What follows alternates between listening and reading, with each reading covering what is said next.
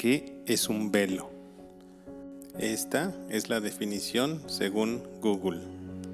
Tela de tul, gasa u otro tejido fino, ligero y transparente con que se cubre algo, como adorno o para ocultarlo discretamente a las miradas.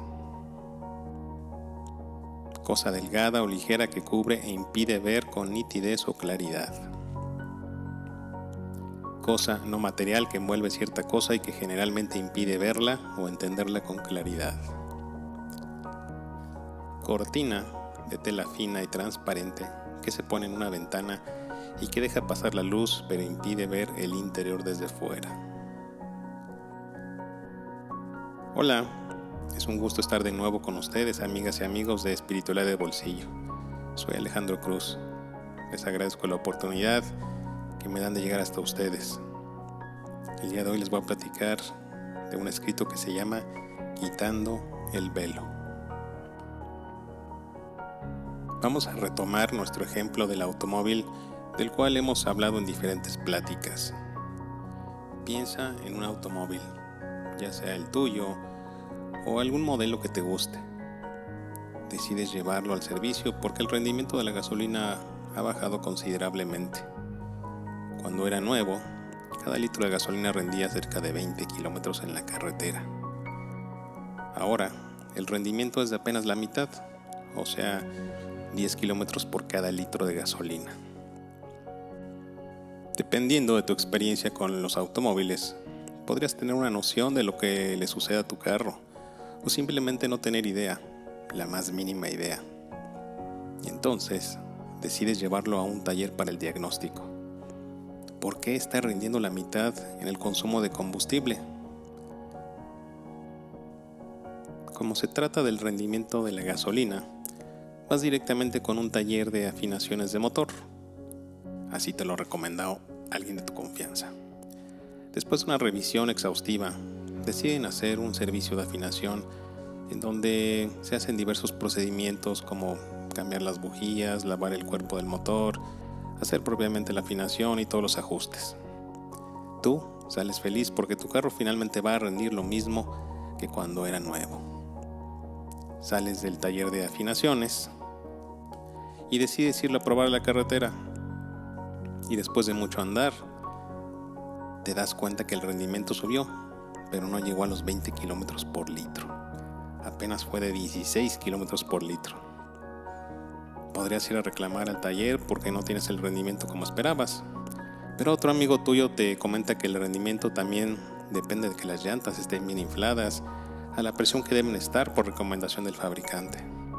Así que lo llevas a un taller de neumáticos para que revisen la presión y salió también que debías derrotar las llantas. Las llantas estaban a una presión mucho menor de lo que debían de estar y también faltaba la rotación la alineación y el balanceo. Vuelves a salir a carretera. El rendimiento ya mejoró otra vez, pero apenas llegaste a los 18 kilómetros por litro. Todavía no estás en los 20 kilómetros por litro.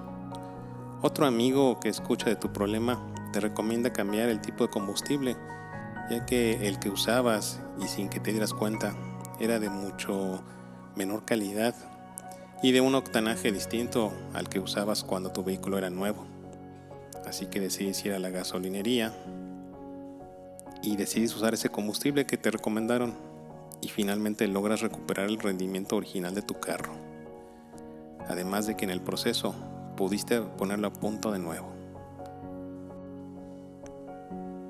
En todo el proceso fuiste aprendiendo de lo que se necesita para que tu carro esté funcionando de nuevo de manera óptima Inicialmente tuviste este vehículo, lo compraste y probablemente no sabías ni conocías nada de su mantenimiento. Con el pasar del tiempo y del uso, fuiste aprendiendo todo lo necesario para cuidarlo, fuiste obteniendo conocimiento y quitando el velo del desconocimiento en diferentes aspectos. Con el tiempo, seguirás aprendiendo y aprendiendo más sobre tu vehículo. Cada experto tenía un conocimiento específico sobre su área y en ocasiones uno no sabe de otro tema que no sea el suyo. O puede ser que sí, Pero en este ejemplo, no, para hacerlo más sencillo. Ahora, imagina tu vida espiritual. Llegamos a este mundo llenos de velos en nuestros ojos, en nuestra conciencia, sin recordar muy posiblemente nada de nuestras vidas pasadas y tampoco sabemos de nuestros aprendizajes por delante.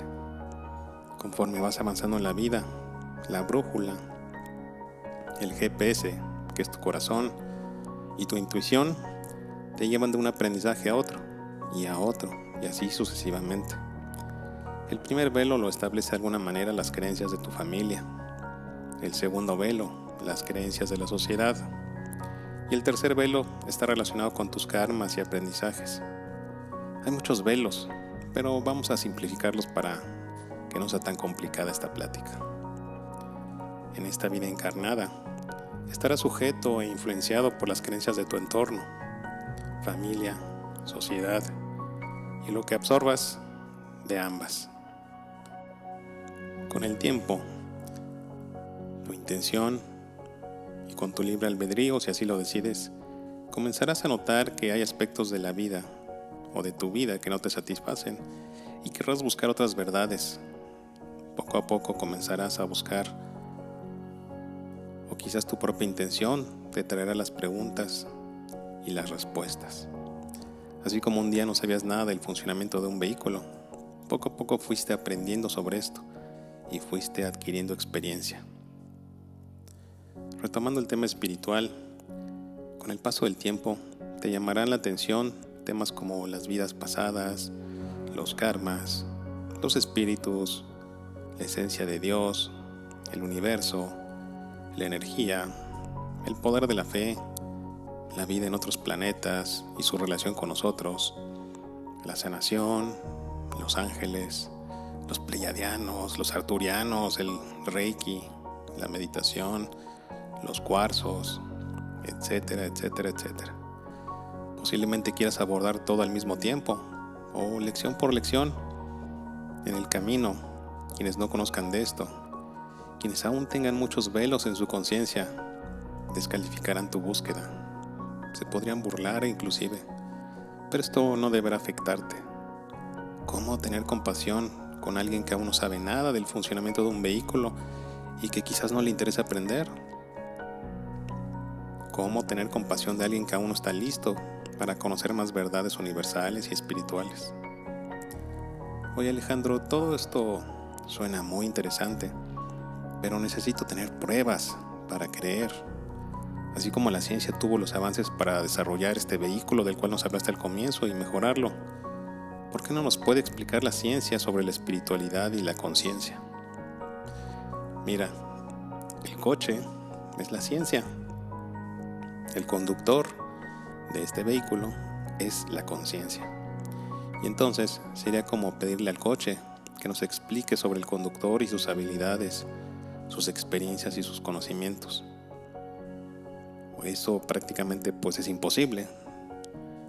Y hay un dicho que me gusta mucho, la conciencia sobre la materia.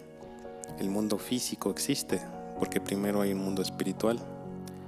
La ciencia, muy posiblemente, nunca nos podrá explicar la esencia de Dios. Podría ser una pérdida de tiempo seguir intentando, buscando por ahí. El conocimiento espiritual verdadero nace y parte de tu corazón. En el camino de la espiritualidad debes de estar listo para avanzar paso a paso. Como bien dice aquella frase de Lao Tse, una caminata de mil millas comienza con el primer paso. Y así es.